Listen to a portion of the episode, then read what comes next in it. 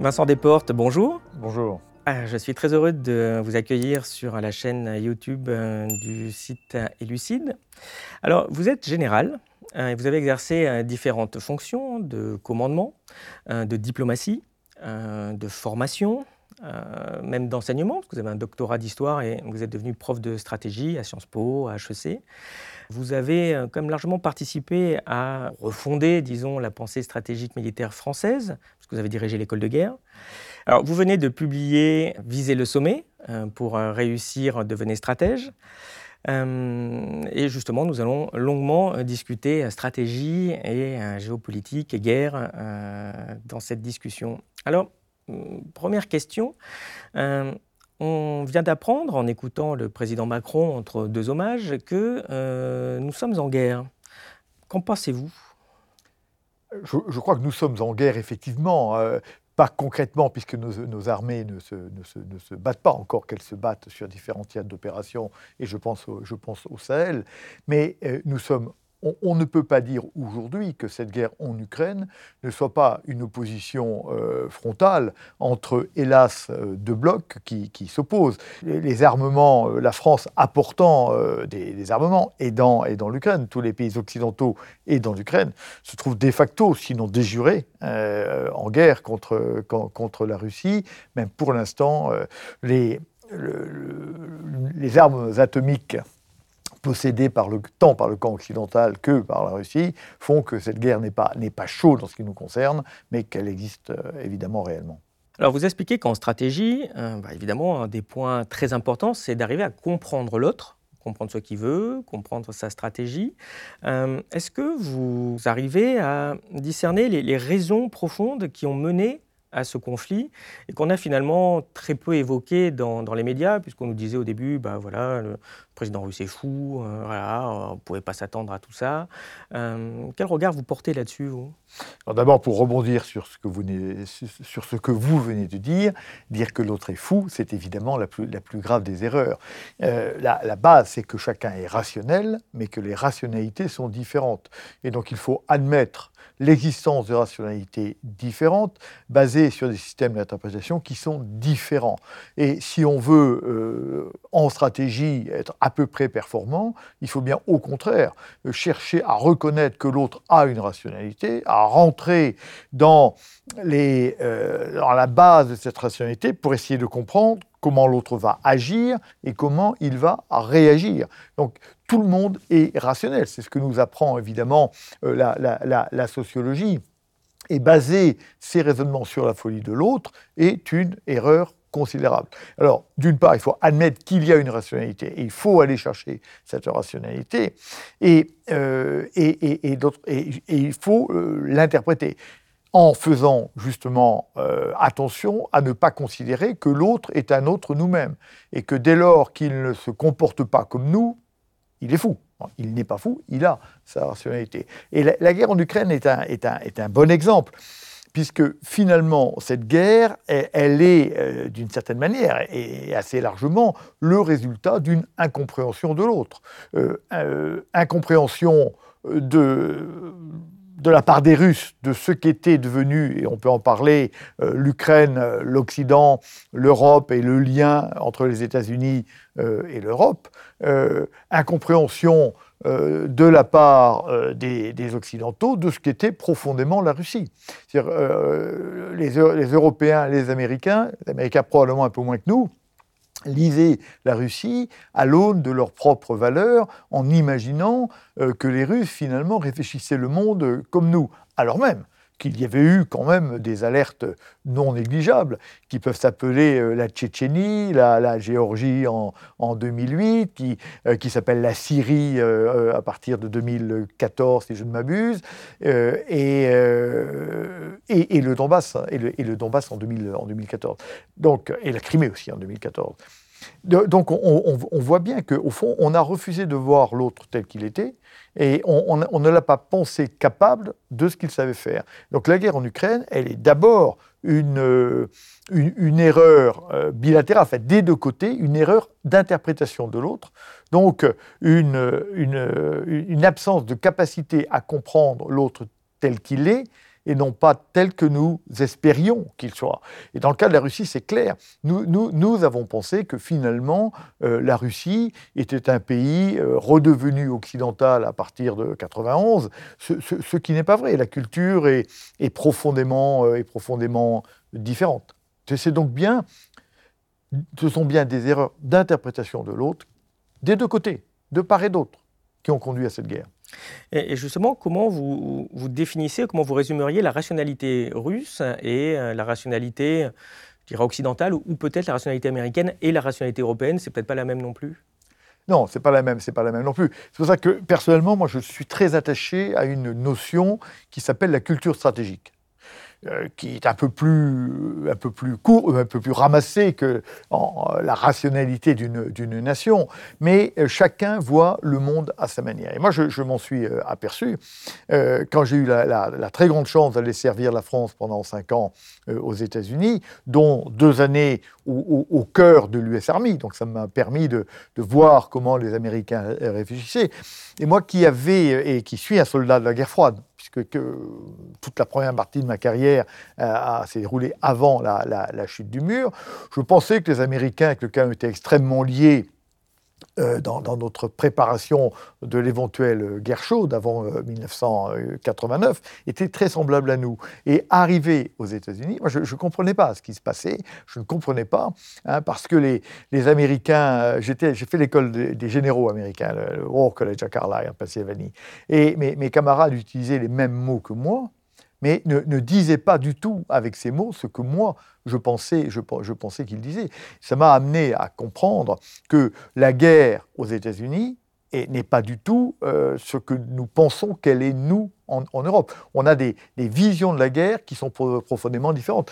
Ce qui est vrai entre les États-Unis et l'Europe, qui font partie de l'Occident, est encore plus vrai, évidemment, entre la Russie qui est quand même un pays euh, eurasiatique et qui, a une culture euh, très très différente de la nôtre, une histoire euh, très différente de la nôtre, mais évidemment, même si évidemment elles se sont mêlées, et, l'Europe. Et nous avons, nous, je dirais, par un, excès de, je, sais pas, nous avons pensé que nous étions le centre du monde et que les autres pensaient comme nous. Et donc, nous n'avons pas su décoder, nous n'avons pas cru que les, Russes étaient capables de faire euh, ce qu'ils ont fait, alors que, encore une fois, il y avait eu euh, des signes avant-coureurs. Et qu'est-ce qui les a conduits euh, à, justement déclencher la guerre Pourquoi ils font la guerre, les Russes? Alors, bon, alors d'abord, on ne va pas à la guerre pour une raison, on va à la guerre pour de multiples raisons. Et puis à un moment donné, il y a un fait déclencheur. Bon, moi, je, alors, je, parlais tout à l'heure d'erreur d'interprétation. Si on ne remonte pas très très longtemps, les Russes n'ont pas compris euh, que l'Ukraine avait profondément évolué depuis le 2014 et que la crise du Donbass en, 2014 avait cristallisé euh, la nation ukrainienne, qui a souvent un peu de mal à être cristallisée parce que c'est un pays dont les frontières ont bougé, etc. Donc la nation ukrainienne s'est créée et on la voit au combat aujourd'hui véritablement. Euh, ensuite, les, les Russes n'ont pas compris que l'armée ukrainienne elle-même avait profondément évolué avec l'aide que lui avaient apportée en particulier les Américains et les, Britanniques. Ensuite, euh, les, Russes, les Russes, le Kremlin, euh, Vladimir Poutine très probablement, n'a pas, pas à penser que euh, l'Europe était un pays décadent, enfin une, zone décadente avec des peuples décadents qui ne croyaient plus en la force, et que nous étions très trop préoccupés de nos intérêts euh, particuliers, nos intérêts économiques, nos intérêts financiers, pour rentrer dans la guerre et s'opposer, euh, comme nous l'avons fait, et c'est bien, euh, à l'agression russe. Et deux autres erreurs d'interprétation du côté russe, c'est l'idée de la distanciation entre les États-Unis d'une part et l'Europe d'autre part. Il est clair que le lien Atlantique s'était distendu dans les, dans les, dernières années assez largement. Euh, on se rappelle euh, Obama expliquant qu'il est le premier président du Pacifique, on se rappelle de Trump, etc. Euh, et, donc M. Poutine a, cru que jamais l'Amérique, au fond, ne, viendrait s'intéresser à nouveau à l'Europe. Et, donc, et donc toutes ces erreurs d'interprétation ont fait qu'il a cru que le moment était arrivé. Donc ça, c'est dans le temps un peu long, ce qui a engendré un certain nombre de choses, dont la Crimée, dont le, dont, le Donbass. Réaction bah, très faible, réaction très faible des Occidentaux, bon, qui disent il n'ira pas plus loin, etc. Bon, hein, voilà. Et puis, l'élément, à mon avis, véritablement euh, déclencheur, c'est la débâcle, parce qu'il faut bien parler de débâcle américaine, en août 2021 euh, à Kaboul qui a dit ces, ces gens-là sont incapables de se battre. Ils sont tellement mauvais qu'ils euh, n'ont toujours pas quitté le territoire, que les, talibans sont eux-mêmes au pouvoir en Afghanistan. Alors que, quand même, quand les Russes sont partis, ils ont attendu deux ans avant de prendre le pouvoir.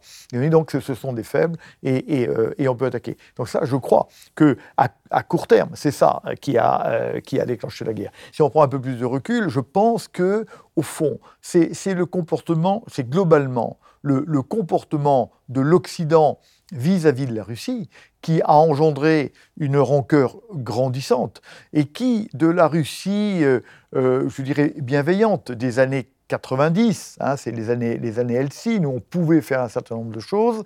Euh, finalement, cette décadence-là a finalement engendré la mise, l'arrivée au pouvoir de Poutine, qui, qui petit à petit a, trouvé de plus en plus insupportables euh, les, menées, les menées occidentales et s'est senti menacé lui-même, avec en particulier euh, l'avancée de l'OTAN, les, euh, radars anti-missiles anti, anti installés par les États-Unis en Roumanie et, et, en, Pologne.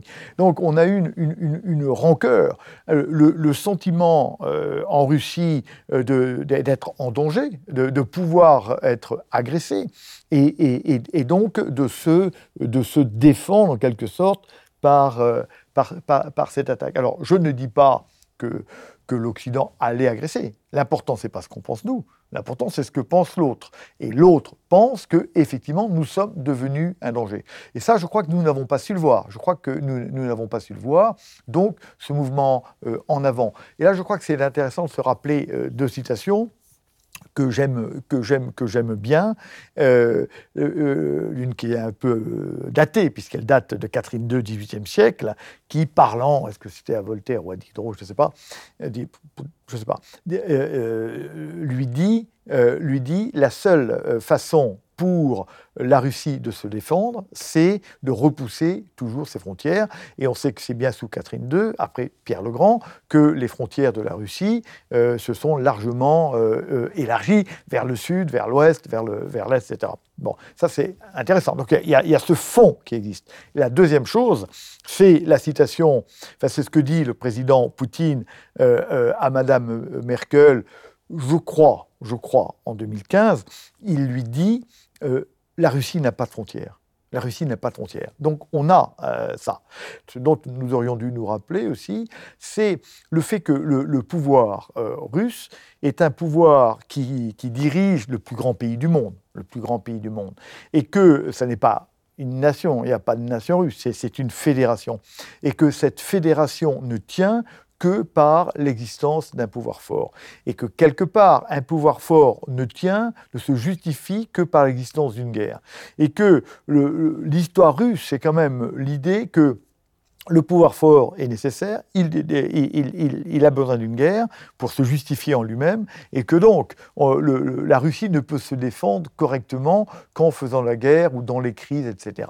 Et on se rappelle d'ailleurs que, Poutine euh, a, réglé les affaires de Tchétchénie, et puis depuis, euh, depuis ça, au fond, il a quand même toujours, euh, toujours été en guerre. Donc je crois qu'on n'a pas su lire la Russie. bon nombre bon nombre de, penseurs, d'historiens cherchaient à rappeler euh, ces vérités qui n'étaient pas entendues.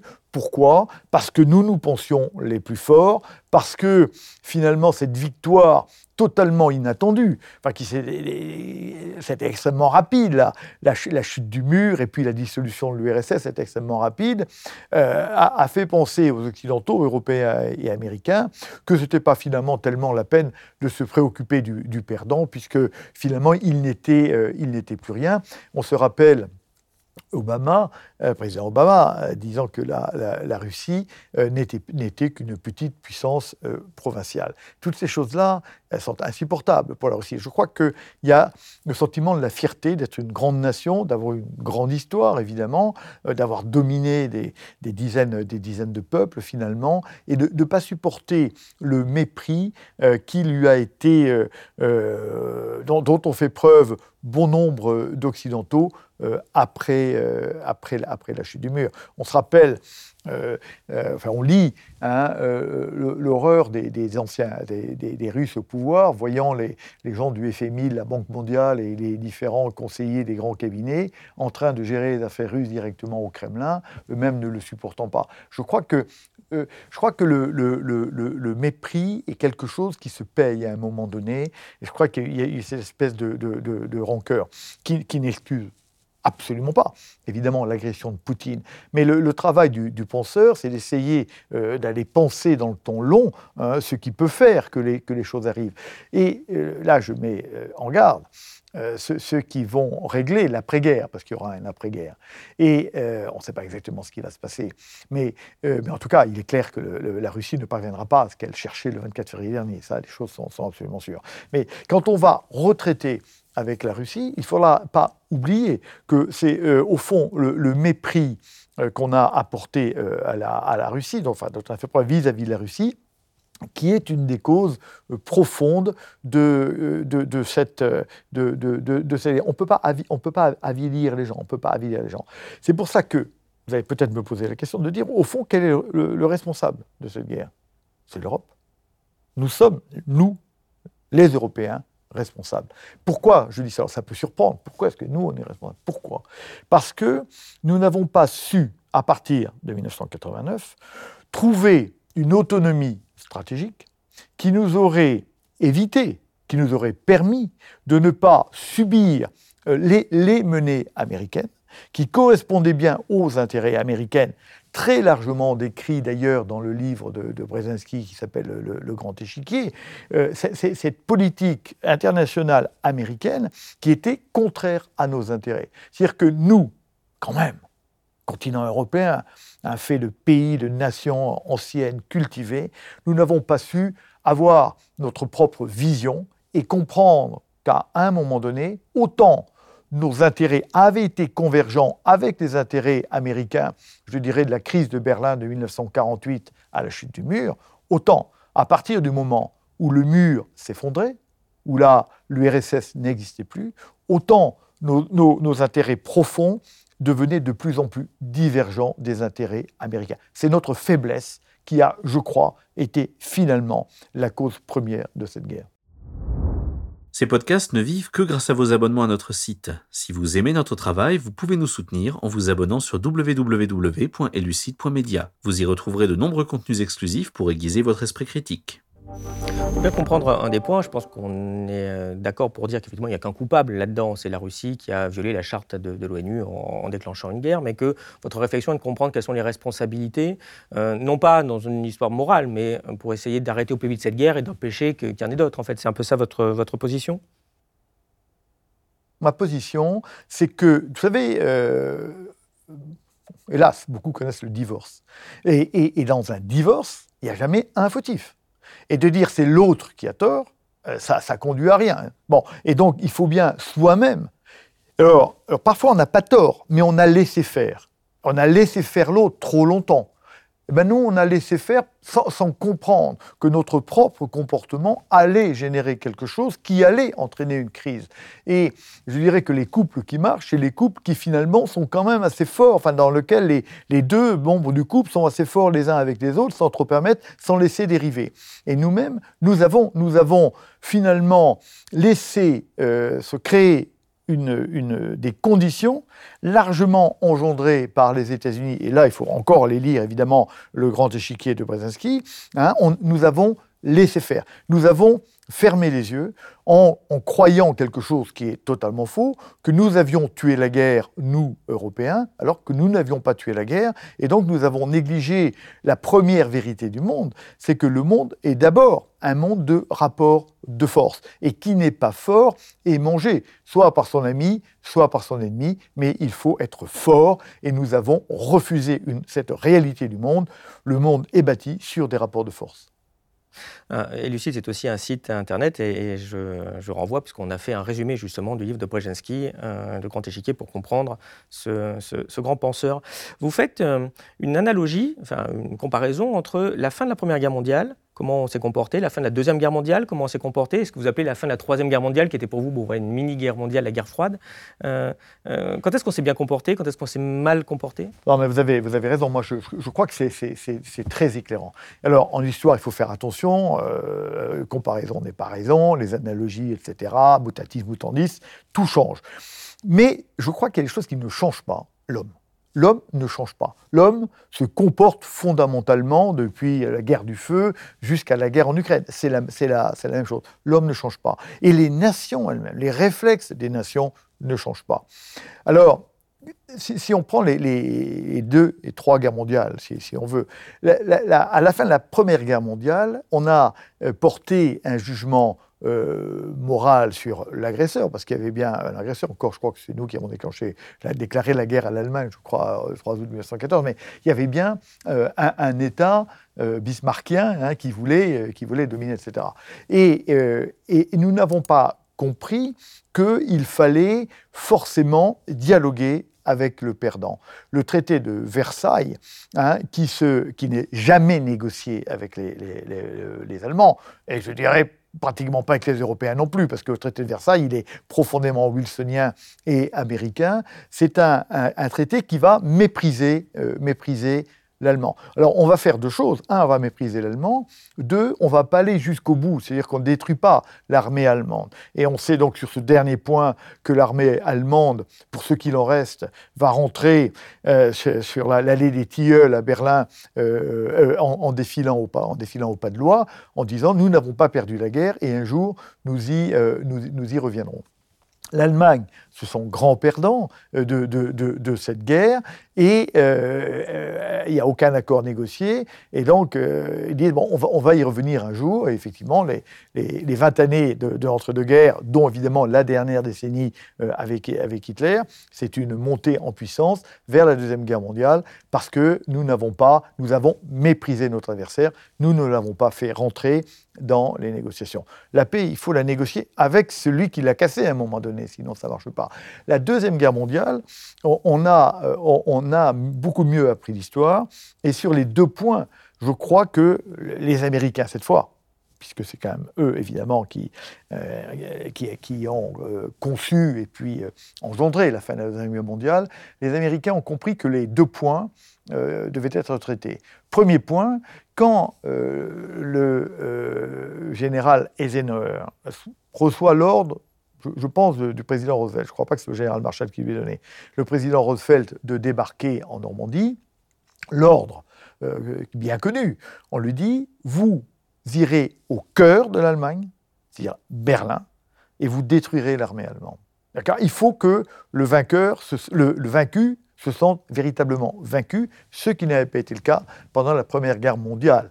Hein, puisque contrairement à ce que voulait le maréchal Foch, qui avait à peu près compris cette affaire-là, Foch voulait continuer la guerre en 1918 pour cette raison-là, pour éviter la Deuxième Guerre mondiale. Bon.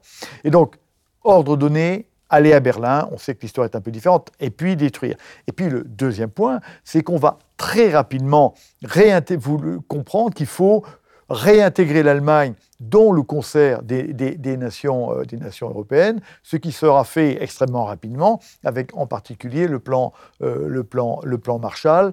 Euh, on comprendra très vite qu'au lieu d'imposer des dettes de guerre, ce qu'on a fait après la Première Guerre mondiale, il faut au contraire aider l'Allemagne à, réintégrer le, concert des nations, des nations civilisées. Et alors, donc Première Guerre mondiale, et donc cette affaire-là, elle, a tenu. Donc il n'y a, pas eu de revanche de l'Allemagne par la suite, ce qui aurait pu euh, avoir lieu, parce qu'on a réintégré le Japon et l'Allemagne. donc les, deux grandes nations belligérantes, dans le camp des gagnants, en quelque sorte. Et eux-mêmes ont regagné. On n'a pas du tout fait la même chose avec la Russie euh, en, en 1989. Au contraire, au contraire. C'est-à-dire qu'on n'a pas, n'a pas cherché à réarrimer la Russie à l'Occident, on a eu au contraire des démarches de prédateurs hein, qui sont allés chercher, euh, euh, passer, passer, des marchés qui ont paru parfaitement inégaux euh, aux Russes, et on n'a pas cherché à, l'arrimer.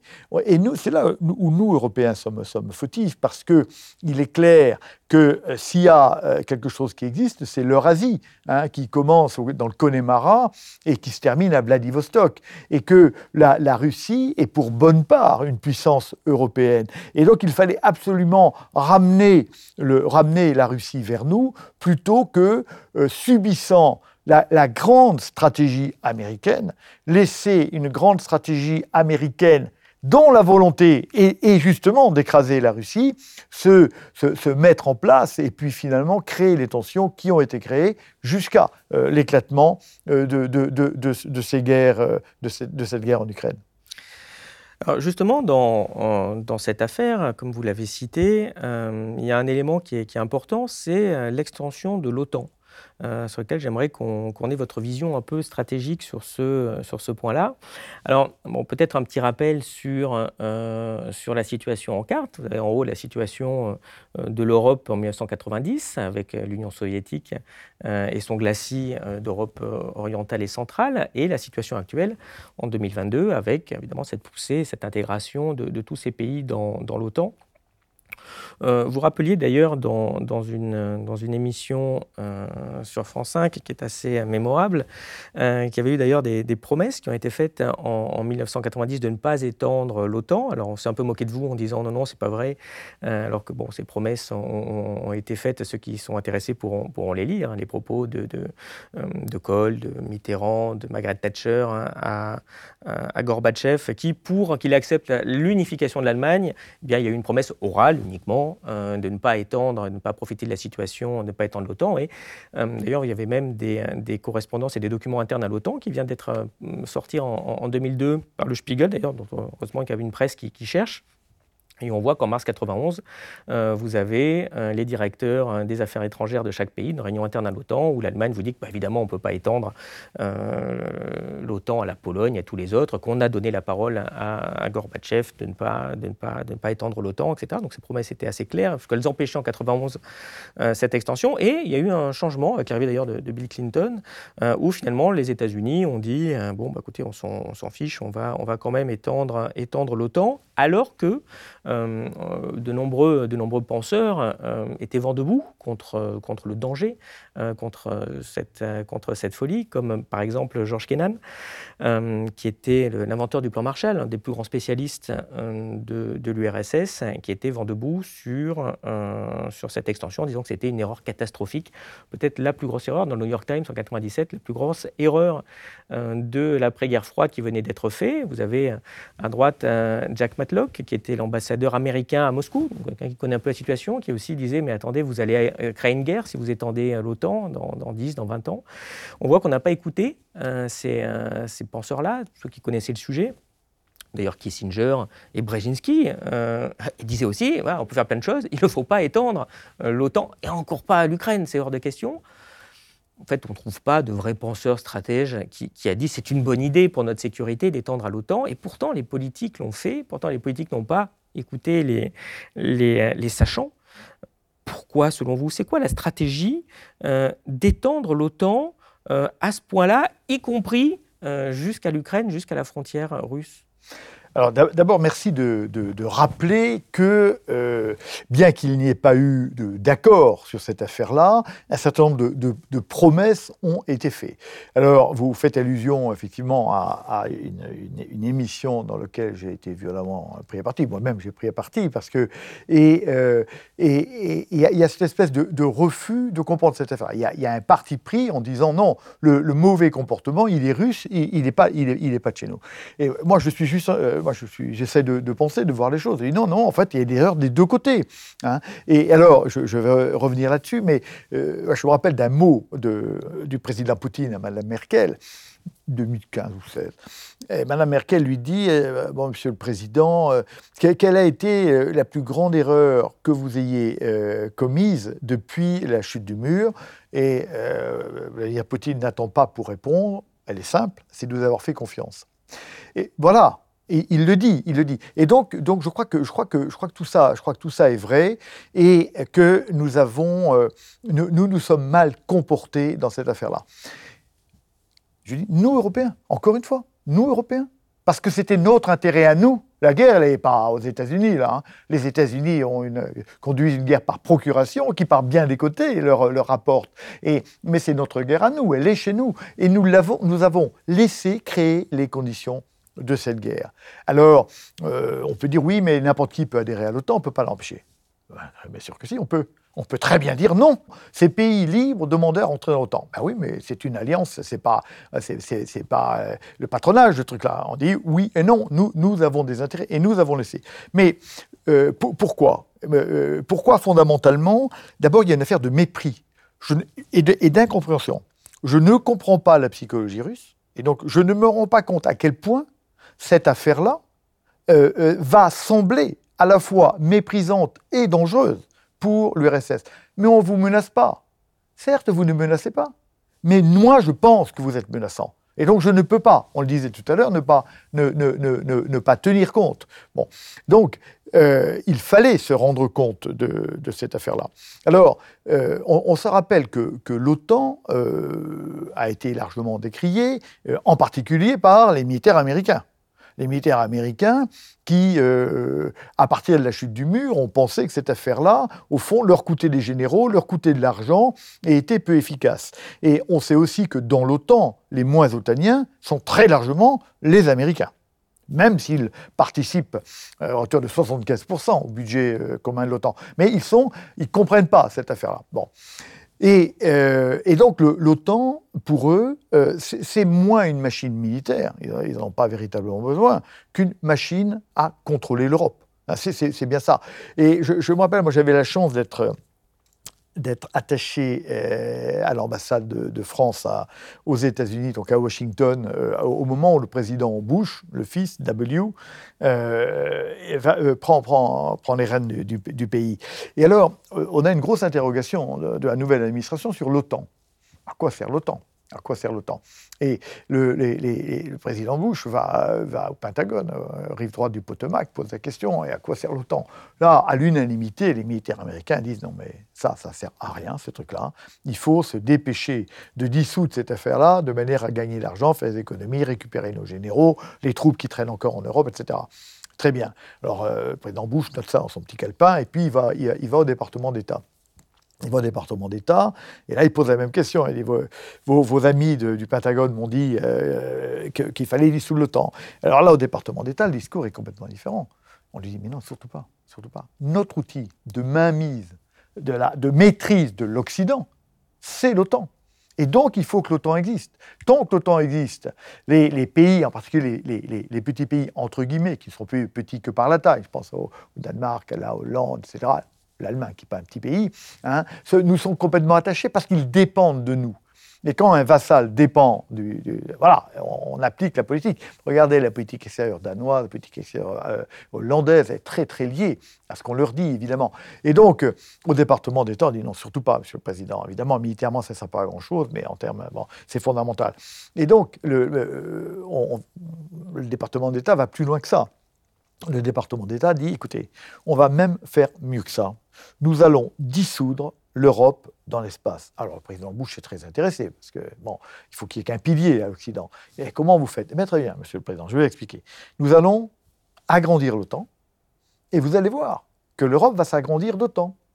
Et quand vous regardez, euh, peut-être une exception près, mais pas, je crois pas, les calendriers d'élargissement de l'OTAN et d'élargissement de l'Europe, l'OTAN euh, a intégré de nouveaux pays et l'Europe, dans la foulée, c'est-à-dire dans l'année ou dans les deux ans qui viennent, a également intégré. Alors, il y avait peut-être des démarches avant, mais on a bien vu que l'OTAN est passé, alors je n'ai pas les, bons chiffres en tête, mais mettons de, 15 à, à, 30, de 15 à 30 pays, eh bien, euh, l'Europe est passée de, 16 à, 27 ou à 28, dans, dans le même temps. C'est-à-dire qu'on a bien eu un mouvement de dissolution de l'Europe dans l'espace, ce qui fait qu'aujourd'hui, dans le camp occidental, moi je crois à l'Occident, c'est important l'Occident, mais à condition de ne pas être vassal. Quoi. Bon. Et dans le camp occidental, eh ben, il euh, n'y a qu'une voie qui est, importante, évidemment, c'est la voie américaine, puisque nous, il faut qu'on soit d'accord à 28 et, et qu'on ne l'ait jamais. Donc cette dissolution de l'Europe dans l'espace, elle a particulièrement fonctionné. Donc l'OTAN l'OTAN a joué à ça. Et donc le fait euh, d'intégrer les pays baltes, la Pologne, etc., finalement, ça entraîner la mainmise, la, la, consolidation euh, des États-Unis sur l'Occident. Alors le coup de grâce, évidemment poussé par le président Clinton, c'était d'absolument de, pousser pour l'intégration de la, de la, Turquie euh, en Europe. Alors là, on sait que pour, à mon avis, de bonnes raisons, les, Européens euh, sont prudents. Et donc moi je crois que l'OTAN, dont l'intérêt militaire n'était plus avéré, la preuve c'est qu'à un moment donné, il n'y avait quasiment plus de troupes du tout américaines, il y a 5-6 ans, peut-être 6-7 ans, il n'y avait plus, euh, peut-être 10 ans, plus de troupes américaines euh, en, Europe. Pourtant il y, avait, il y avait toujours autant, parce que l'OTAN continuait à être un outil de vassalisation de l'Europe. Alors, on parlait tout à l'heure de, Kissinger, de Brzezinski, qui disait bah, il ne faut pas intégrer l'Ukraine dans l'OTAN, c'est très dangereux. Euh, il disait quelque chose d'ailleurs, il disait bah, le bon modèle, c'est la Finlande, qui est neutre, et donc en fait, il faut finlandiser l'Ukraine. Les deux ont eu cet, exemple-là. On vient de vivre quelque chose d'assez incroyable, c'est que alors qu'il y a une guerre qui se déclenche justement parce qu'on a étendu l'OTAN, euh, eh bien, on a décidé d'ukrainiser la Finlande euh, et la Suède, donc en les intégrant dans l'OTAN. C'est très intéressant parce que si je reviens sur quand même le, petit extrait hein, de, l'émission, c'était C'est à vous, sur lequel vous êtes intervenu euh, et qu'il faut regarder, on mettra le, lien en, description, euh, qui est assez intéressant parce que c'est un peu comme les journalistes de Don't Look Up, sauf qu'ils parlent français, donc au moins on permet de voir un peu ce qui se passe. Et euh, il y a une remarque d'ailleurs de, de, journaliste qui vous dit, mais attendez, les pays de l'Est à l'époque, quand on a étendu, ils voulaient rentrer dans l'OTAN on pourrait rigoler en disant, bon, voilà, quelqu'un qui ne maîtrise pas les problèmes géostratégiques et, militaires. Mais en fait, même euh, le président Macron euh, s'est adressé euh, cet été au, président turc en lui reprochant finalement de ne pas vouloir accepter tout de suite la Finlande et la Suède, puisqu'il y avait un deal, il a traîné les pieds. Mais ce qui est très intéressant, c'était l'argument employé. L'argument du président, c'était de dire, mais attendez, pourquoi vous vous opposez à une décision souveraine de la Finlande et de la Suède, euh, qui a été prise de façon démocratique. C'est-à-dire comme si euh, l'OTAN est quelque part une espèce de club, quelqu'un veut rentrer, il rentre, mais sans comprendre que ça veut dire qu'on s'engage à mourir pour ces gens-là, quoi qu'il se passe, quoi qu'ils fassent à l'avenir. Peut-être qu'il y aura dans 20 ans un gouvernement d'extrême droite en Finlande, on ne sait pas ce qu'il fera, on ne sait pas les provocations qu'il fera, puisqu'évidemment, euh, être dans l'OTAN, bah, si c'est la Belgique, bon, peut pas grand-chose, mais on voit que dans les pays baltes, par exemple, qu'on intégré dans l'OTAN, ils ont été très provocateurs, là, depuis le début de la guerre, en essayant de faire un blocus de Kaliningrad. On voit que quelque part, en disant je suis protégé par l'OTAN, euh, chat perché, euh, je peux faire ce que je veux, je peux, je peux prendre des mesures contre les Russes aussi de mon pays, puisqu'ils essayent d'interdire aussi la, la langue russe bref, c'est compliqué, c'est dangereux. Vous pouvez nous rappeler les conséquences d'être justement dans une alliance militaire comme ça, à, déclenchement automatique de guerre en cas, en cas d'agression, puisque c'est ce qui a déclenché la Première et la Deuxième Guerre mondiale, il faut s'en souvenir. Oui, là, vous faites référence à, l'article 5 de l'OTAN euh, qui dit que tout, pays, tout pays euh, euh, agressé bénéficiera de l'aide militaire automatique des, autres pays de l'Alliance. Donc, donc, effectivement, je crois qu'il faut être extrêmement prudent sur, sur l'intégration. Je ne dis pas qu'il ne faille pas intégrer la Finlande et la Suède, il faut être prudent. Et c'est pour ça qu'aussi qu'une autre règle de l'OTAN, c'est qu'un pays en guerre ne peut pas être intégré. Et c'est pour ça que euh, l'Ukraine, quoi qu'il arrive, euh, tant que les affaires du Donbass, etc., seront pareilles, tant que l'Ukraine sera effectivement en état de guerre, ne pourra pas être intégrée à l'OTAN, puisque ça impliquerait que l'OTAN s'engage immédiatement euh, à, son, à, son, à, son, à son profit. Mais à quel moment vouloir intégrer l'Ukraine dans l'OTAN, qui a été accepté euh, par la France et l'Allemagne sous la pression de George Bush, mais ils n'ont pas mis de date en disant on verra ça plus tard. comme ils, avaient accepté le principe, en quoi c'est censé augmenter notre sécurité et pas la diminuer? Non, mais je, je crois, moi, que c'est dangereux je crois qu'il faut, euh, faut admettre les choses, si vous voulez. Je crois que la Russie euh, euh, n'admettra jamais d'avoir les, pays limitrophes appartenant au temps. Alors vous allez me dire, pour la Finlande, ce sera quand même, ce sera quand même le cas. Mais je, je, je crois qu'il faut, là encore, il faut respecter la Russie. Il faut respecter la Russie. Il faut respecter la Russie. Elle, elle, ne le supporte pas. Elle ne le supporte pas. C'est pas parce qu'un pays demande à rentrer dans un, dans un club qu'on va forcément, qu'on va forcément le faire, le, le, le faire rentrer. Et donc, euh, moi, je, ne pense pas du tout que intégrer l'Ukraine dans l'OTAN est un facteur de paix. Je pense que c'est plutôt euh, un facteur de guerre. Et je crois qu'il est, euh, il est important de ne pas tomber dans la politique des blocs. ça, la France, je crois, y veille de manière, de manière intelligente. Hein. On ne fait pas partie d'un bloc qui agresse l'autre. Ça ça, rappelle quand même une des mentalités importantes de la, des, Américains. Les Américains voient le monde en noir et blanc. Je crois qu'il faut avoir des analyses un peu, un peu, un peu plus fine que ça. Et en tout cas, euh, l'Amérique a toujours besoin de s'opposer à quelque chose. Alors, elle a déjà la Chine, peut-être que ça peut suffire, mais justement, la Russie est en train de, de disparaître de ses menaces grâce à la guerre par procuration que les États-Unis conduisent. Mais moi, je, ne pense pas euh, qu'intégrer l'Ukraine dans, l'OTAN soit une bonne chose.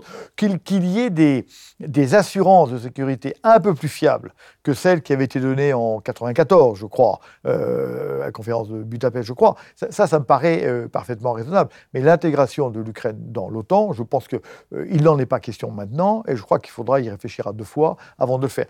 Nous ne sommes pas sortis de la guerre. Elle va durer des mois, peut-être des années. Hein, la percée ukrainienne de ces, jours-ci, pour brillante qu'elle soit, ne va euh, évidemment pas faire tomber la Russie. Bon. Et donc, on n'est pas sorti de cette guerre-là.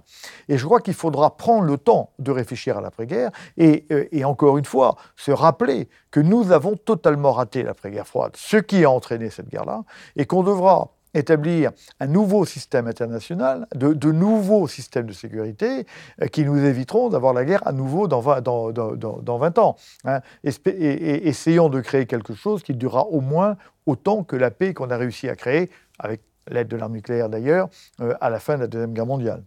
Est-ce que vous partagez la vision de George Kennan, qui, je rappelle, était sans doute le plus grand diplomate américain, euh, qui expliquait justement cette problématique russe en disant mais il euh, faut faire très attention parce que ça fait des siècles qu'ils se font envahir. La dernière fois, ils ont perdu 30 millions d'habitants. Donc les Russes sont des espèces des paranoïaques maladifs au niveau de leur sécurité. Euh, est-ce que vous pensez que c'est ce qui explique finalement cette surréaction russe et comment la gérer finalement? Je, le disais un peu tout à l'heure. Moi, je, crois que ça c'est dans, dans la psychologie des Russes. C'est un pays qui se sent agressé ils se sentent agressés pour deux raisons. Ils se sentent agressés, c'est parfois compliqué. Je, me sens agressé, donc j'attaque, ou je me sens très fort et donc j'attaque. Il, y a les deux à la fois. Hein. Ils se sentent bien, la Russie se sent bien un très grand pays. C'est un très grand pays, euh, évidemment, avec une, histoire de, violence, mais, une histoire profonde. Euh, et, et, en même temps, c'est un pays qui sait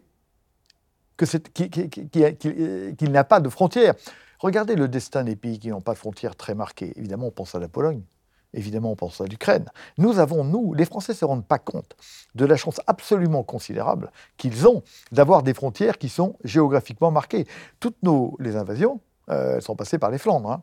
Elles sont passées par les Flandres. Et, nous avons cette chance-là, chance que, que non pas. Et nous-mêmes, nous-mêmes, Français, nous avons toujours cherché à aller vers le nord des garanties de sécurité jusqu'à établir des places fortes largement dans les flancs de plus en plus loin pour arriver à, nous défendre. Donc finalement, ce réflexe de la France, sachant qu'elle avait cette faiblesse, on la retrouve en Russie, qui n'a pas, euh, qui, pas de, frontières clairement marquées, peut-être le, le, et le, Don, et encore, mais si le Dniepr est quand même un obstacle tout à fait considérable. Mais donc on a une psychologie des pays.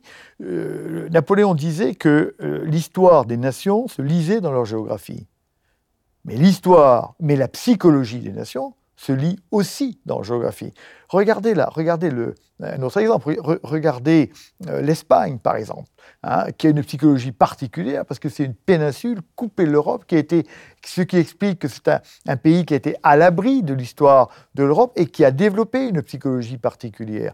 Donc on ne peut pas, c'est pour ça que la compréhension de la culture stratégique des nations est quelque chose d'extrêmement intéressant. La Russie n'est pas menacée à chaque seconde, mais se sent en capacité d'être agressée. Et, donc, on a des choses qui, sont, qui peuvent être non pas euh, comparées, mais qu'il est intéressant d'analyser. Finalement, on en est arrivé à une espèce de confrontation maintenant entre l'Occident et la Russie, extrêmement dangereuse, qui était quelque chose que, les théoriciens de la guerre froide, en tout cas que les, praticiens de la guerre froide, ont vraiment essayé de ne jamais faire, de se retrouver en conflit ouvert face à une puissance nucléaire. Euh, du coup, alors, on va faire quoi maintenant avec l'Ukraine Une fois que cette histoire de, cette guerre s'est déclenchée, on en sort comment euh, Quelle est votre vision de l'avenir là-dedans? Puisque les États-Unis, finalement, on comprend qu'ils ne veulent pas perdre, l'Occident ne veut pas perdre, et la Russie ne veut pas perdre pour ses problèmes de sécurité. Alors comment, comment on fait Alors, alors le bout de la guerre, on ne sait pas. Le, problème aujourd'hui, c'est que les deux euh, parties prenantes essentielles, qui sont l'Ukraine et la Russie, euh, ont des, buts de guerre euh, existentiels. Hein, L'Ukraine veut se battre puisque Poutine voulait la faire disparaître en tant que nation au fond et, la ramener euh, dans la, dans la, grand-mère, dans la mère patrie. Hein. Quant à Poutine, désormais, son propre pouvoir est menacé. Je pense que Poutine est physiquement menacé lui-même. Donc euh, on voit bien que là, euh, les gens vont s'accrocher parce qu'il s'agit de, leur vie, de quelque chose euh, qui, leur est, qui, leur est, qui, leur est, qui leur est très cher. L'État russe aussi, parce que peut-être à force de personnaliser avec Poutine, Poutine, c'est quand même aussi un État russe qui se sent menacé. C'est ce que je dis, le, pouvoir. ça, on personnalise, on a l'impression qu'il n'y aurait pas Poutine, il n'y aurait pas la guerre, alors qu'Eltsine avait aussi dit à l'époque, si vous étendez l'OTAN, il y aura la guerre un jour. Enfin... Oui, oui, non, mais, non, mais vous, avez, vous, avez, vous avez raison, c'est l'État russe euh, est, menacé dans cette, euh, dans, cette guerre-là. Et donc, euh, et, donc il, est, clair que les, que les menaces sont existentielles pour, pour les deux parties. Et donc, ils ne céderont, ils ne céderont que quand ils seront, soit quand il y aura plus aucun espoir de gagner, ce qui peut arriver, hein, soit parce qu'ils auront atteint leur, leur objectif. Et n'oublions pas que d'autres, vous l'avez dit, ont des intérêts euh, importants dans cette guerre, et bien sûr les, Américains. Hein. Les, Américains euh, ont risquent pas grand-chose, sauf un conflit nucléaire, enfin il y a quand même relativement peu de chance, hein, mais ils gagnent beaucoup. Ils gagnent beaucoup puisque leur but euh, avoué, hein, qui a été euh, indiqué par le président Biden probablement un peu rapidement, mais même Lloyd, Lloyd Austin quand il s'est rendu à Kiev, c'est euh, l'affaiblissement définitif de, de l'État russe. Donc le but de guerre américain, va bien au-delà de, la, euh, du, but que s'est fixé euh, elle-même euh, elle-même l'Ukraine. Et l'Amérique gagne dans cette affaire-là. L'Amérique gagne parce qu'elle y gagne, elle y gagne financièrement. Nous allons être obligés de nous approvisionner en énergie assez largement du côté des États-Unis. Nous sommes en train de construire des terminaux qui nous permettra d'apporter le, gaz. La Russie y gagne en, en, termes de domination de l'Europe. Une Europe finalement que cette, que cette guerre divise, parce qu'on a bien une unité européenne qui s'est créée, mais sous bannière étoilée. Et, donc les, Américains, cette guerre, quelque part, renforce les, Américains dans, leur, dans leur grande position de, de, leader. Donc les, grands, les Américains, ils gagnent. Les Anglais, ils gagnent. Quelle, est la peur Quelle est la grande stratégie euh, britannique depuis quatre siècles hein? C'est de faire en sorte qu'aucune puissance européenne ne soit capable de lui faire de l'ombre. C'est pour ça que la Grande-Bretagne a été longtemps notre ennemi héréditaire. Et ça a changé euh, au début du siècle dernier, c'est pas extrêmement euh, ancien. Bon, et, ce qui explique la plupart euh, de, des guerres de notre monarchie. Et puis, qui a créé la première, la deuxième, la troisième, la quatrième, la cinquième, la sixième coalition contre l'État français, contre Napoléon en particulier Ce sont bien les Grands-Bretons. Et donc, pour les, Britanniques, cette guerre, elle affaiblit l'Europe. Si elle affaiblit l'Europe à un moment où la Grande-Bretagne est faible, eh bien, ça l'arrange. Et on voit que la Grande-Bretagne conduit des manœuvres bilatérales euh, avec la Suède, avec la Finlande. Euh, euh, Boris Johnson voulait même créer une espèce de Commonwealth entre la, Pologne, l'Ukraine, etc., avec des pays jusqu'au boutiste, Pays-Bas jusqu'au boutiste. Et puis, donc on voit bien que les, Grands-Bretons, les Grands-Bretons voient cette guerre. Enfin, les sept Grands-Bretons, je ne dis pas qu'ils vont souhaiter cette guerre, mais on voit bien que dans leur grande stratégie, eux ont une grande stratégie, beaucoup plus que nous, ils ont une grande stratégie, et cette grande stratégie sert leurs intérêts. Donc ils ont plutôt intérêt à ce que cette guerre continue. Les, Anglais. Mais, excusez-moi, mais ça s'est vu d'ailleurs parce que euh, on a appris que euh, au mois d'avril, euh, on se rappelle, il y avait des négociations à l'époque entre l'Ukraine et la Russie et qu'elles étaient proches d'aboutir. Hein. La Russie avait accepté d'arrêter la guerre, de revenir, de retirer ses troupes, de garder le Donbass et, le, et, la Crimée. On apprend que c'est Boris Johnson, quand il s'est rendu, je crois que c'était le 9 avril, à Kiev, qui a lourdement insisté pour que justement il y ait pas de, on arrête les négociations, pour que la paix ne soit pas signée en disant que ce n'est pas le moment, que l'Europe n'est pas d'accord avec, euh, avec, euh, avec, cette, avec ces discussions. Est-ce qu'on veut vraiment la paix, euh, en tout cas chez nous? Cette guerre, cette guerre est-ce qu'on veut vraiment la paix? La, question peut se poser. La question se poser parce que cette guerre, elle arrange beaucoup de monde. Les, les, pays qui veulent la paix, je dirais, c'est les pays raisonnables. Je pense en particulier à la France et à l'Allemagne qui veulent véritablement la paix. Mais on voit que les pays du, les pays du, du Nord-Est, les pays du Nord-Est, eux, ont peur, et on le comprend de la Russie. Cette guerre, c'est aussi une guerre de procuration pour eux. Ils donnent de l'armement, les Ukrainiens se battent et la Russie est affaiblie. Et plus la Russie sera affaiblie, et eux, moins, moins eux-mêmes auront à craindre d'une résurgence d'une Russie euh, puissante euh, et, militairement, euh, militairement forte. Et, donc, un certain nombre de pays qui ne sont pas ceux dont le sang des enfants coule aujourd'hui, ont intérêt à ce que cette guerre perdure. quant à la Chine, la Chine a un, intérêt un, peu équilibré. Euh, la, guerre gêne les menées chinoises de conquête pacifique du monde et de conquête financière du monde. Mais d'un autre côté, cette guerre met tous les jours un peu plus la Russie dans ses, mains. Or, la, euh, la, Chine louche évidemment sur les réserves euh, énergétiques minéralières de la Russie, voire sur ces espaces dont elle pourrait avoir besoin compte tenu des déséquilibres de population. Or, euh, la Russie se retrouve chaque, minute asservie, pas asservie, mais affaiblie la Russie tous les jours vis-à-vis de la Chine. Donc on, voit que dans cette affaire-là, eh ben, il y a un certain nombre de parties prenantes qui ont plutôt intérêt euh, à, ce que, ça dure. Et puis il y a des tas de gens qui s'en fichent complètement. Euh, on croit que c'est une guerre qui, motive ou qui, passionne le monde. Pas du tout. La, plus grande partie du monde pense que c'est une, querelle entre, Européens, finalement, qui ne les intéresse pas. Donc, euh, va-t-on arriver rapidement euh, à la paix?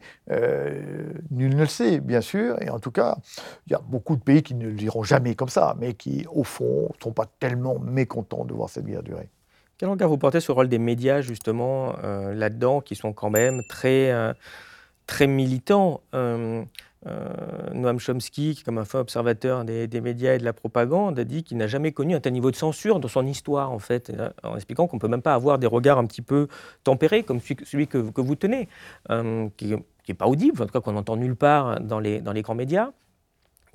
Est-ce que ce n'est pas un problème, justement, pour arriver à la paix, euh, s'il y a toujours qu'un saut de cloche? Hmm. Si, si, vous, avez, vous, avez, vous avez raison, mais euh, enfin, euh, pour autant que ma mémoire d'historien s'en souvienne, c'est vrai tout le temps comme ça. Euh, la, guerre va, va, va, générer, toujours va engendrer des positions, des positions brutales dans lesquelles le, des, discours qui prennent un peu de recul ont, ont beaucoup de mal à passer. C'est toujours comme ça. D'où l'importance de la hauteur que peuvent prendre nos dirigeants. Et c'est pour ça qu'il faudra se garder de, juger à chaud, de régler à chaud cette affaire-là. Il faudra se garder aussi pour l'Europe, hein, de se laisser imposer des visions américaines. Parce que clairement, euh, les visions euh, américaines, euh, les Américains ont des intérêts qui sont de plus en plus divergents des nôtres, pour de, très bonnes raisons. Hein. et un certain nombre de, de, pays, anciennement du pacte de Varsovie ou même de Russie, ont forcément des visions qui ne sont pas compatibles, probablement, avec l'établissement d'une paix durable. J'aimerais vous faire réagir sur cette euh, phrase de Michael Brenner, que vous connaissez, j'imagine, comme un grand, grand stratège euh, américain, qui tenait un peu vos, propos au printemps, qui a complètement arrêté. Il, a coupé son, son, blog, sa lettre d'analyse, en expliquant que, euh, je le cite, Il est manifestement évident que notre société n'est plus capable de tenir un discours honnête, logique et raisonnablement informé sur des questions importantes. Au lieu de cela, nous faisons l'expérience de la fiction, de la manipulation, de la stupidité, de la diatribe. Qu'en pensez-vous? Est-ce qu'on peut encore s'exprimer justement euh, à contre-courant aujourd'hui? Bah, je, crois, je crois que c'est très compliqué. moi, je crois que c'est très compliqué. Et évidemment, les, réseaux sociaux, les réseaux sociaux sont un, euh, un, acteur important dans cette, euh, euh, dans cette dévalorisation de la, de la, de la pensée critique. Dès, que vous dites quelque chose, et je le sais, parce qu'évidemment ça m'a touché souvent, dès que vous dites quelque chose qui n'est pas tout de suite dans l'axe, dans, dans, dans, vous êtes totalement sonné. Personnellement, ça n'a ça, ça pas exactement, ça pas beaucoup d'importance pour moi, mais il est effectivement difficile aujourd'hui de, de, tenir un discours qui ne soit pas absolument aligné sur, la pensée, sur la pensée majoritaire. Il est intéressant de rappeler quand même votre petit parcours au niveau de la liberté d'expression, puisqu'en 2010, vous étiez presque à la fin de votre carrière active. Euh, vous avez très très mollement euh, critiqué le président Obama dans sa stratégie euh, afghane dans le monde, ce qui vous a valu une sanction d'Hervé Morin, le ministre de la Défense, qui, comme, qui semble extrêmement injuste, qui vous a touché. comment avez-vous vécu cette, cette cette expérience, puisque bon, la rigueur, bon, qu'un militaire critique pas son gouvernement, c'est une chose, mais enfin bon, qu'il ne puisse même plus critiquer, euh, en tout cas on peut critiquer tant que c'est pas les États-Unis a priori. Euh, est-ce que le, militaire peut, le, penseur militaire peut encore s'exprimer, ou est-ce qu'on est toujours dans euh, cet état de, parce que c'est quand même une phrase qu'on disait parfois sur les militaires, penser c'est déjà désobéir? Bah, bah je ne sais pas si j'ai critiqué très très mollement. Euh, ce que j'ai dit. C'était, c'était pas violent. Non, c'était pas très violent. Non, mais ce que j'ai dit, et c'est ce qui a totalement déplu, j'ai dit cette, cette guerre est une guerre américaine. Ce qui est vrai. Ce qui nous permet aujourd'hui de dire, c'est pas nous qui avons perdu, parce que c'est pas nous qui avons perdu, c'est les Américains. Mais nous, nous, cette guerre a bien été conduite par les Américains avec des supplétifs européens. Et les Américains, c'est quand même la plus grande guerre européenne. On est resté 15 ans avec 30 000 hommes sur le terrain, c'est quand même pas rien. Et les Américains ont fait extrêmement attention à répartir les contingents européens sous commandement américain, de manière à ce qu'il ne puisse pas y avoir une voix européenne qui porte. Et donc il n'y avait pas de voix européenne. Donc la tactique était parfois confiée aux supplétifs français, allemands, italiens, euh, euh, mais la stratégie, elle, est américaine. Bon. Donc moi je ne regrette pas ce que j'ai dit, je le, je le pense. Mais moi je crois fondamental que les militaires s'expriment les militaires doivent s'exprimer sur leur sujet à eux. Euh, le, militaire ne doit pas faire de politique. Euh, je ne pense pas. Il ne doit, même pas le faire en tant que militaire. Peut le faire euh, en tant que civil, mais pas en tant que militaire. Et sans revendiquer sa, son appartenance à l'armée. Mais nous sommes les professionnels de la guerre. Donc, moi, je crois qu'il faut, au contraire, il faut donner, il faut obliger les militaires à s'exprimer sur leur sujet. Pour avoir été longtemps aux États-Unis, aux États-Unis, on demande aux militaires de s'exprimer, d'apporter leur opinion. Je me rappelle le chef d'état-major des armées, l'amiral Mullen, quand, quand, j'étais là-bas, a dit Vous devez vous exprimer, vous êtes des professionnels, dites-le. Vous, du caporal, euh, du, caporal au général, ben, exprimez-vous, on prendra, et, euh, mais on a besoin de savoir ce que vous pensez, vous, puisque vous êtes les professionnels de la guerre. Et je crois que euh, le, alors les, militaires ont bien compris ça, mais ils s'expriment de manière beaucoup plus large maintenant. Oui, mais justement, dans, votre exemple à vous, euh, vous vous êtes largement exprimé avec courage. Oui. Euh, et finalement, ça, comment dire, vous êtes très policé, mais ça a bridé votre carrière. Vous avez, je ne veux pas dire sanctionné en tant que tel, mais en tout cas, vous n'avez peut-être pas eu la carrière que vous avez eue parce que justement, vous avez, vous avez parlé. Et d'ailleurs, euh, suite à vos interventions. Vous avez même été mis sur écoute sur demande de l'Élysée, ce qui est quand même pas commun. Euh, donc, le système ne tolère même plus une petite dose de dissidence euh, stratégique sur des gens qui ont plutôt raison? Alors, je, crois qu'effectivement, il y a une, une crispation euh, brutale euh, de l'Élysée vis-à-vis de moi. J'ai été mis sur écoute, on a fouillé dans, mon ordinateur, on m'a fait suivre. Hein, le canard enchaîné, euh, on, a, largement parlé, etc. Et effectivement, j'ai trouvé ça, trouvé ça moi, extrêmement, extrêmement, extrêmement brutal, bien sûr. Et il, est clair que moi, je ne me plains pas une seconde de ma carrière, qui a été une carrière passionnante, parce que la vie de soldat est toujours passionnante. Et j'ai terminé ma vie, ma vie militaire avec, par deux commandements euh, tout à fait remarquable, qui était le, quand j'ai commandé le centre de doctrine d'emploi des forces, hein, qui était un, lieu où il fallait réfléchir aux stratégies, etc. C'était formidable. Et puis j'ai commandé l'école de guerre, qui était un lieu formidable.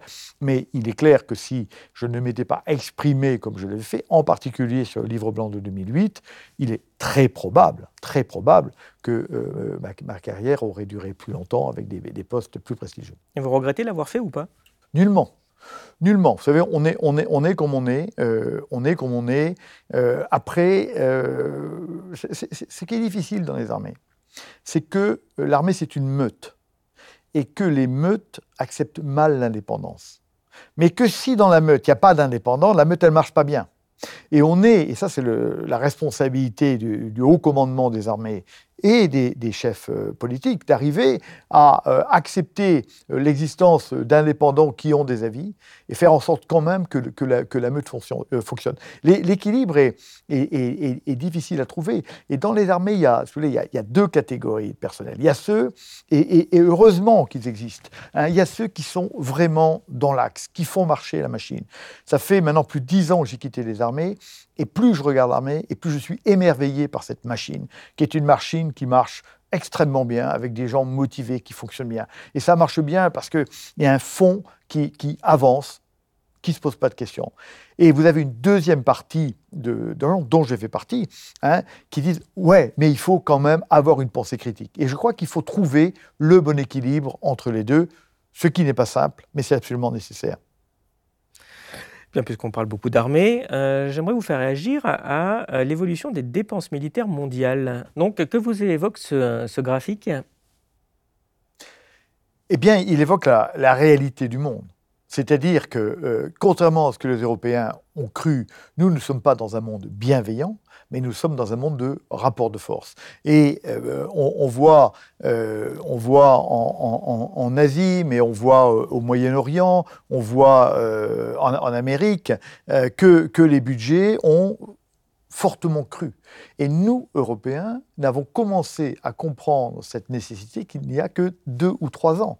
Et il a fallu l'Ukraine, là, qui nous réveille brutalement et qui va nous pousser à revenir à, à, être dans la course, en quelque sorte. Alors, il est profondément regrettable que ça se soit comme ça. Mais c'est la vie. Et si vous n'êtes pas là-dedans, si vous êtes riche et faible, ce qui est devenu l'Europe, eh ben vous, êtes, vous êtes devenu une proie. Je ne sais pas qui parlait hein, de, de, l'Europe étant devenue, c'est peut-être euh, Hubert Védrine, était un monde de, de comment s'appelle, d'herbivores, était un peuple d'herbivores, des peuples d'herbivores dans un monde de, de, carnivores. Et je crois, et je crois que c'est vrai. Donc, euh, il est parfaitement regrettable que ça se passe comme ça. Et il est clair que plus on accumule d'armement dans le monde, plus les risques de guerre euh, deviennent importants. D'ailleurs, on, le voit, on le voit aujourd'hui. On le voit aujourd'hui. Parce que vous expliquez aussi que la, course aux armements, c'est pas un gage de paix, en fait, euh, contrairement à ce que parfois on, peut dire.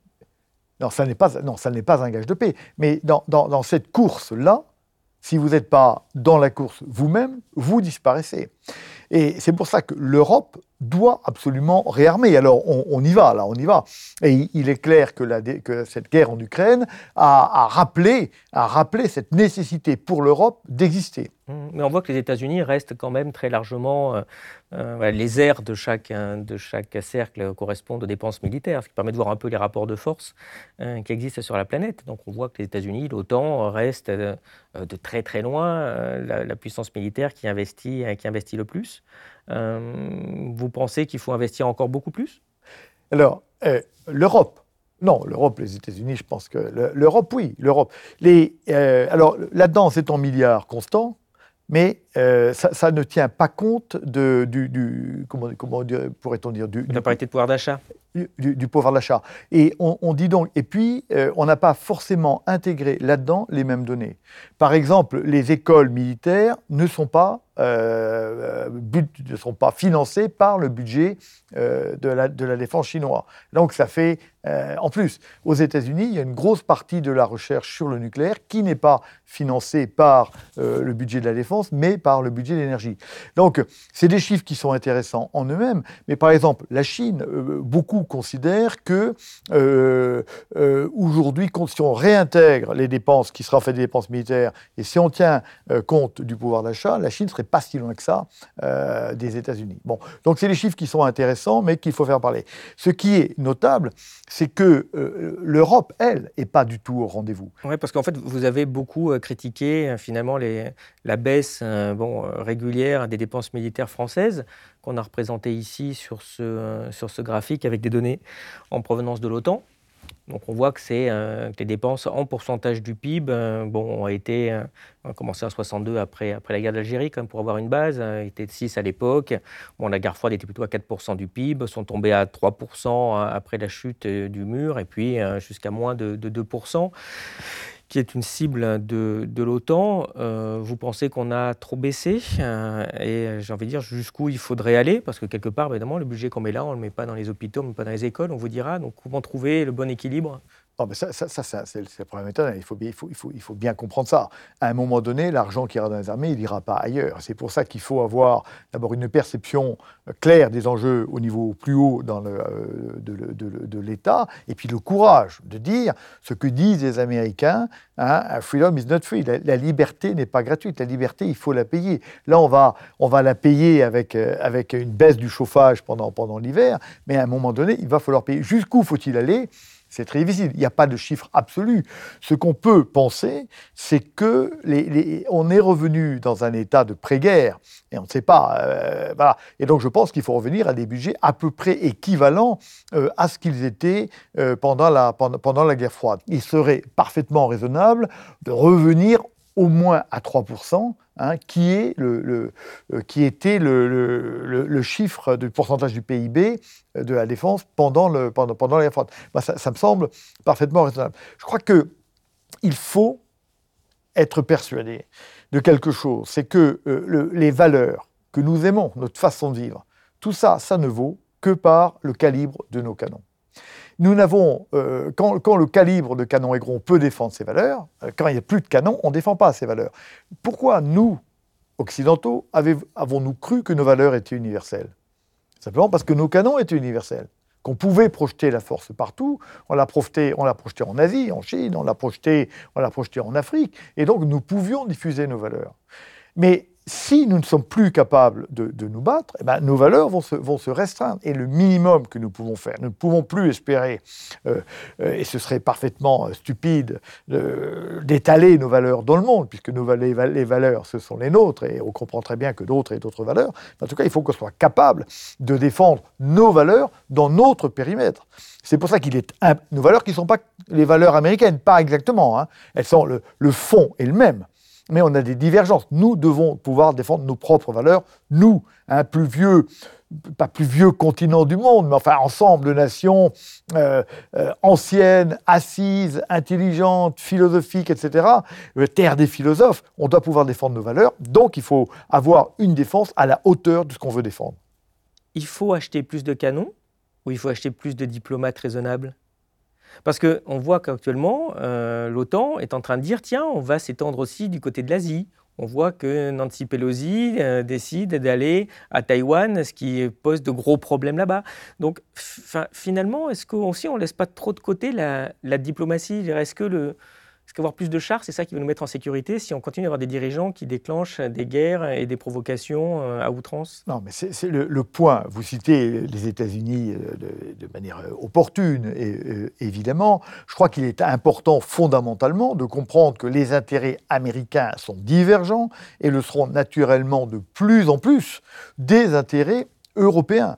Donc, à côté de, notre capacité à nous battre, nous ne pourrons pas nous battre, il faut pas pouvoir se battre comme supplétif des Américains pour des intérêts américains, mais il faut pouvoir défendre notre vraie valeur. Nous remarquerons que dans cette guerre en Ukraine, nous n'avons pas de vision, nous, Européens. Nous avons une vision américaine de cette guerre-là.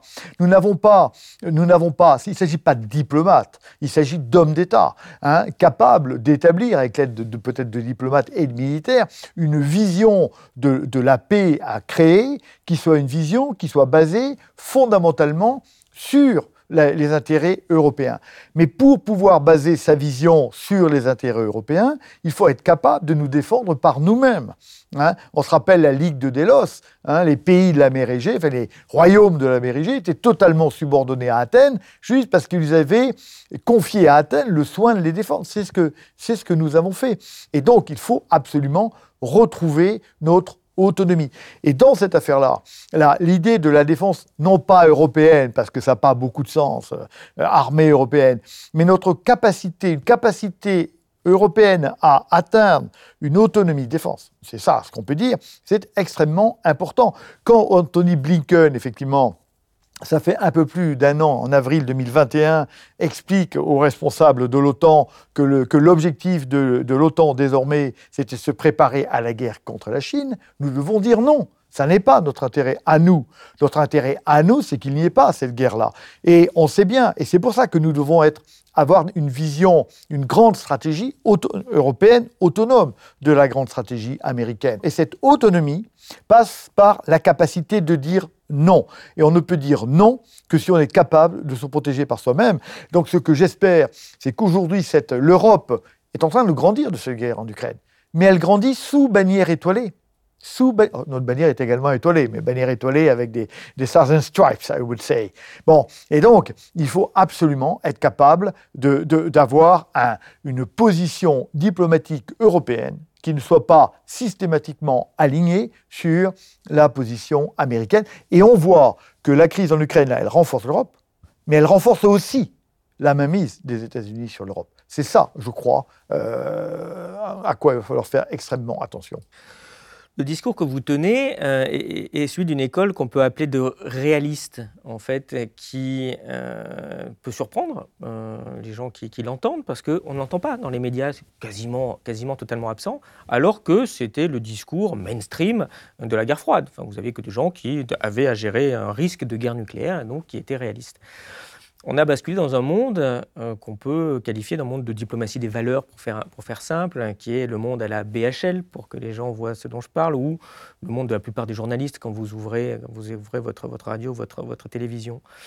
Est-ce que d'après vous, il peut y avoir la paix si on est dans cette diplomatie des valeurs? On en a parlé avec Jean de Glinasti euh, au mois de juillet, mais euh, est-ce qu'elle ne conduit pas, c'est-à-dire cette confrontation de valeurs et non pas d'intérêts, automatiquement à la guerre?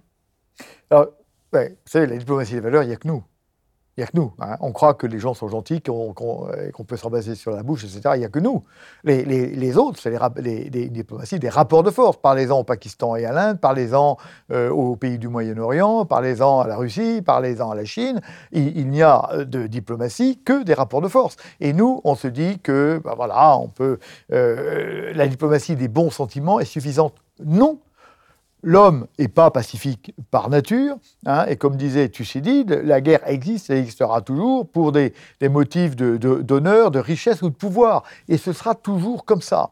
Donc évidemment, je reviens à cette affaire d'herbivore et de carnivore, mais on est exactement là. Nous avons, nous nous, nous pensons, nous nous pensions, nous nous pensions dans un monde post-historique, post-tragique, et le tragique du monde, c'est tragique ce qui se passe. On voit les vidéos en Ukraine. Enfin, c'est la guerre de 40, mais en, couleur, là, chaque instant. Cette guerre-là nous rappelle qu'au fond, l'homme est comme il est, avec ses capacités absolument remarquables, mais en même temps, avec sa, quasi-jalousie permanente, sa quasi-envie permanente, et que pour vous, pour euh.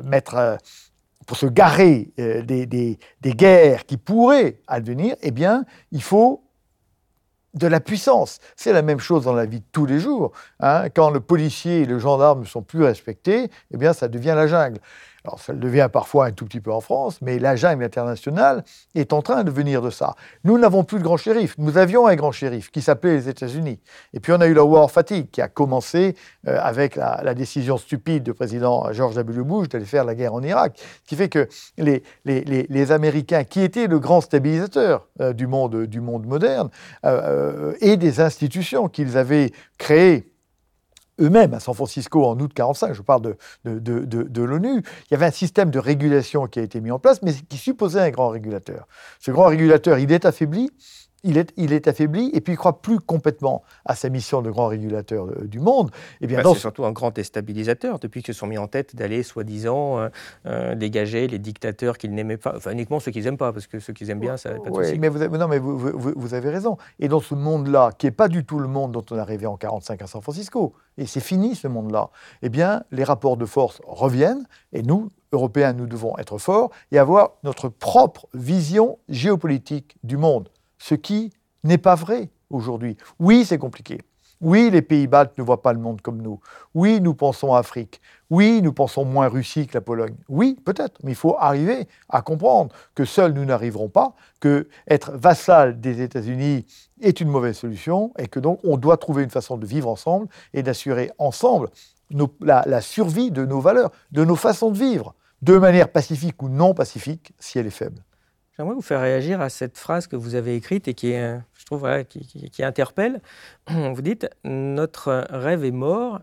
Euh, la démocratie n'a pas tué la guerre et ne la tuera pas euh, parce que la démocratie n'est pas l'avenir du monde. La, démocratie n'est pas l'avenir du monde. Euh, la, démocratie perd des pans entiers de, territoire tous les jours. la, démocratie est, fondamentalement née de la pensée européenne, de la pensée européenne, même quand elle s'exporte aux États-Unis, elle est née de la pensée européenne. Et euh, on peut, la, part des pays démocratiques dans le monde est très inférieure à la part des pays non démocratiques. Nous avons cru quand je dis nous, les Américains encore récemment, s'agissant d'Irak, s'agissant d'Afghanistan, que nous pouvions exporter la démocratie et que les gens attendaient la démocratie. Mais c'est évidemment parfaitement faux. Donc, contentons-nous de la défendre. Nous pensons-nous, et je pense que nous, avons raison, que c'est un mode de gouvernement qui, qui nous correspond bien à nous. D'ailleurs, nous n'en supporterions pas d'autres. Alors donnons-nous les moyens de défendre la démocratie, n'imaginons pas que nous pouvons l'exporter. Encore une fois, les deux dernières expériences, que ça s'appelle la Libye, que ça s'appelle les trois dernières, que ça s'appelle la Libye, l'Afghanistan ou l'Irak, nous avons montré que ça n'était pas exportable. Et surtout que les armes aujourd'hui n'avaient pas cette capacité euh, par elle-même, qu'elle avait eu pendant au moins deux siècles, à exporter nos valeurs. Donc contentons-nous de, défendre nos valeurs, contentons-nous de, défendre nos systèmes de, gouvernement auxquels nous tenons, donc la démocratie, mais pour ça, pas d'autre solution que de se doter d'une autonomie, d'une autonomie, dans tout domaine, stratégique, mais énergétique, mais alimentaire, etc., et une autonomie de défense qui suppose hein, un bloc commun capable, effectivement, de, euh, de pouvoir appliquer la grande stratégie, une grande stratégie européenne, et non pas une grande stratégie euro-atlantique. Oui, la grande stratégie européenne est une partie de la grande stratégie occidentale, mais nous, pouvons, nous avons des intérêts particuliers, les nôtres, qui sont des intérêts souvent, et de plus en plus, je dirais, divergents des intérêts américains. Vous avez été surpris aussi d'une forme de recul de la démocratie chez nous. Euh, je pense en particulier à la façon euh, dont a été, dont s'est développé, a été géré le mouvement des Gilets jaunes. Quand vous dites, oui, mais on a des intérêts, mais la question c'est les intérêts de qui? C'est les intérêts euh, des élites, d'une plutocratie, des industries, c'est les intérêts du peuple? Est-ce qu'on n'a pas des intérêts de plus en plus divergents aussi en interne entre les intérêts du peuple qui aujourd'hui, par exemple, vont subir bah, le contre-coup de sanctions énergétiques qui les touchent et dont on se demande si c'est vraiment ça qui va faire reculer la Russie, qui est plutôt dans une menace existentielle sur sa sécurité? euh, comment vous voyez cette problématique de démocratie interne chez nous? Ce qui manque à la France et ce qui manque à la, plupart, à la plupart des pays européens, c'est d'avoir une grande cause. un, un, peuple, une nation n'existe que si elle a une grande cause ou une grande menace. La grande menace, on commence à se dire que ça peut exister, que ça existe. La grande cause, nous ne l'avons pas. Nous ne l'avons pas.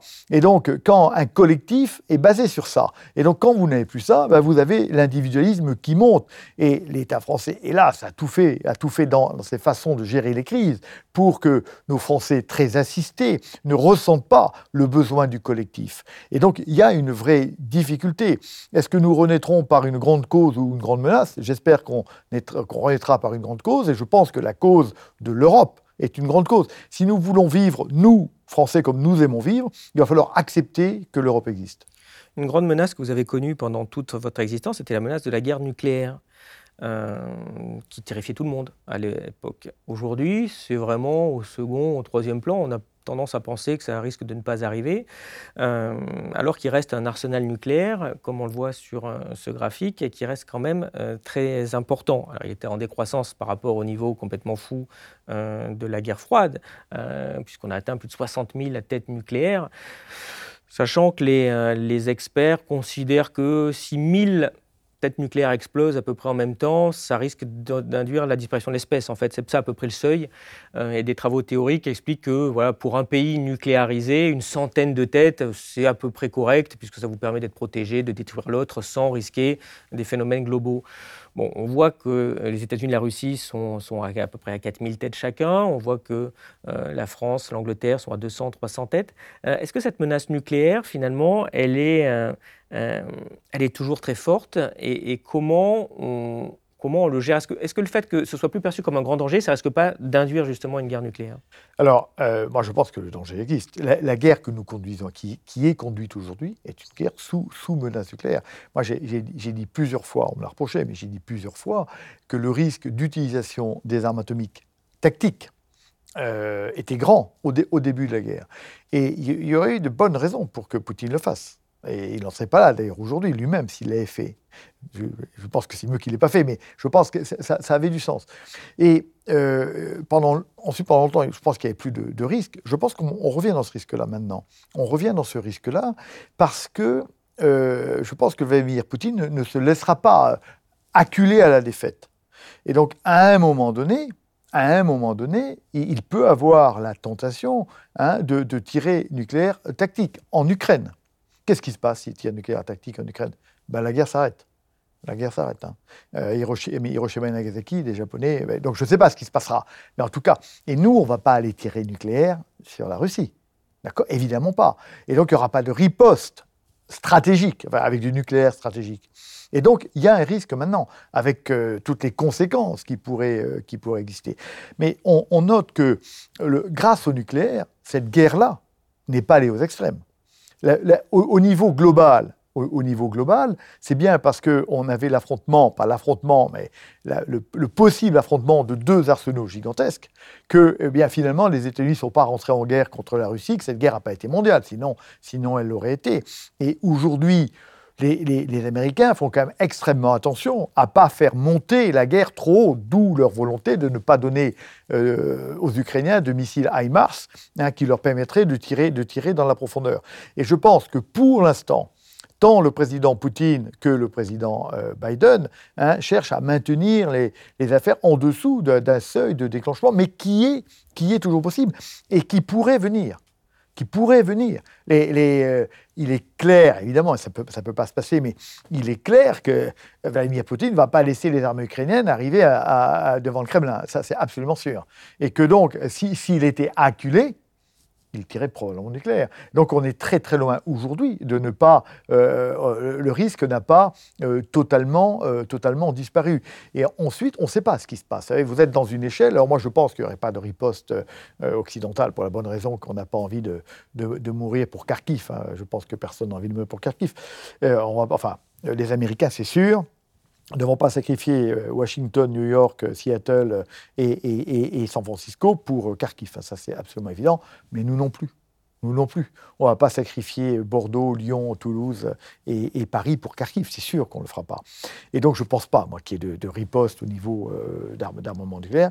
Mais en fait, quand on, est, dans une guerre sous risque nucléaire, je crois qu'il faut être extrêmement prudent. Les Russes l'ont rappelé plusieurs fois. Euh, bon, eux aussi, ils savent quand même les conséquences à très long terme de cette affaire-là, c'est absolument considérable et pas dans l'intérêt à long terme de, la Russie. Donc je pense qu'ils éviteront, mais on ne sait pas. On a, cette guerre était pleine de surprises du début à la fin, et encore depuis dix jours, on est dans la surprise. donc on ne sait pas. Je crois qu'il faut être très prudent. Nous, cette guerre est conduite sous menace nucléaire permanente. C'est ça dont il faut se souvenir. Dernière question. Euh, vous avez vécu euh, aux États-Unis plusieurs années. Vous avez même travaillé à l'ambassade euh, de France aux États-Unis. Et vous avez publié deux livres très intéressants sur la pensée stratégique américaine et sur les États-Unis. L'Amérique en armes et le piège américain, que je recommande, sont vraiment très, très intéressants. Est-ce que vous pouvez nous faire un petit résumé des différences entre les États-Unis et nous Puisqu'on a tendance à penser finalement les États-Unis, c'est comme l'Europe, c'est pas très différent. Je, juste sur, la guerre. Ma, synthèse, c'est pas, pas mon bouquin, hein, c'est plus riche que ça. Mais euh, d'abord, d'abord, la naissance des États-Unis explique profondément leur, posture intellectuelle et stratégique, ainsi que leur géographie, évidemment. Mais au-delà de ça, et qui sont très très différentes, hein, euh, les Américains se vivent comme un pays protégé de la guerre, parce qu'il y a deux océans. D'où d'ailleurs, euh, chez eux, l'obsession du bouclier nucléaire antimissile, parce que le travail du président, c'est de recréer en permanence cette, euh, impunité. Et alors, nous vivons, nous, Français, en, en, en, permanence auprès de, de nos, ennemis potentiels. La guerre, on l'a connue chez nous. On l'a connu chez nous. Et nous, on sait qu'il faudra vivre avec l'autre en permanence, pas les Américains. Pas les Américains. Et autre différence importante, là, jusqu'au 11 septembre, les Américains à part Pancho Villa en 1916, mais ce n'était pas grand-chose, n'ont jamais connu la guerre étrangère sur le pays. Je rappelle que euh, Hawaï, Pearl Harbor, c'est pas l'Amérique, ce n'est pas encore un État américain. Donc ils n'ont pas. Alors la guerre chez eux, c'est la destruction chez les autres. D'accord. Bon. Ceci étant dit, moi je crois que la différence la plus importante, c'est que pour nous, Européens, la guerre est un objet politique. Pour les Américains, c'est un objet moral. C'est un objet moral. C'est-à-dire que la guerre, elle est faite pour ramener l'ordre, l'ordre politique ou l'ordre international ou l'ordre moral sur la Terre. Donc la guerre, pour un Américain, elle est vécue comme une opération de police au service du droit américain. Et comme les forces de police, une fois qu'on déploie la force dans une manifestation, une fois qu'on a décidé, on la déploie jusqu'à obtenir un, objectif complet, jusqu'à euh, un objectif euh, fort. C'est exactement la Deuxième Guerre mondiale. Pour nous, la guerre est un objet politique. C'est-à-dire que la guerre, pour nous, elle est communication politique. Je n'ai pas réussi à communiquer avec les moyens de la diplomatie. Donc euh, je monte le ton et je communique avec la guerre, je gagne une bataille, hein, comme sous la monarchie, et donc je change, je, modifie euh, par la guerre la, situation politique. C'est un objet politique. La guerre est pour nous, elle est communication. Elle est communication. Je communique plus avec des pêches, je communique avec des obus. Mais je continue à communiquer. Chez les Américains, la guerre est destruction. Elle est destruction du mal. Et donc, elle est déploiement de violence quasiment sans, euh, sans limite. Alors, il y a beaucoup de choses qui se, qui se, qui se rattachent à ça, mais une fois qu'on a compris que nous, quand nous disons guerre, nous ne pensons pas à la même chose, nous, Européens, et, et, eux, Américains, nous devons comprendre que nous ne devons pas tomber dans les modèles américains, parce que notre culture à nous est profondément différente de la culture américaine. Oui, l'Occident est important, l'Amérique et l'Europe, mais nous sommes différents. Nous avons des cultures assez différentes et nous avons des intérêts très différents. Bien, nous arrivons à la fin euh, de cet entretien. Je vous remercie. Euh, je vais vous poser la question traditionnelle. Qu'est-ce qui, selon vous, est connu de peu de personnes et qui mériterait d'être connu de tous? Hélas, beaucoup de choses. Hélas, beaucoup de choses. Bon, pas tout dire. Moi, je, voudrais peut-être conseiller à vos, euh, auditeurs ou spectateurs de, lire l'ouvrage de Giulio di Ampoli qui vient de sortir et qui s'appelle Le mage du Kremlin. C'est un ouvrage qui se lit très bien, court. C'est un, c'est un roman, mais qui permet, qui en fait, qui décrit le fonctionnement du Kremlin de l'intérieur. Et ça se lit très bien, c'est un patch turner, ça se lit très très bien. Ça permet de comprendre, euh, au fond, c'est la description de l'Occident vue par, euh, par, par, les Russes. Et je trouve que c'est extrêmement intéressant parce que de manière euh, agréable, euh, ça donne une, une, bonne idée de la différence entre ce que nous pensions, nous, qu'étaient les Russes, et la façon dont eux-mêmes eux-mêmes nous voyaient. Donc le match du Kremlin de Giulio de Ampoli, allez-y, ça se lit bien, et je crois que c'est très intéressant aujourd'hui.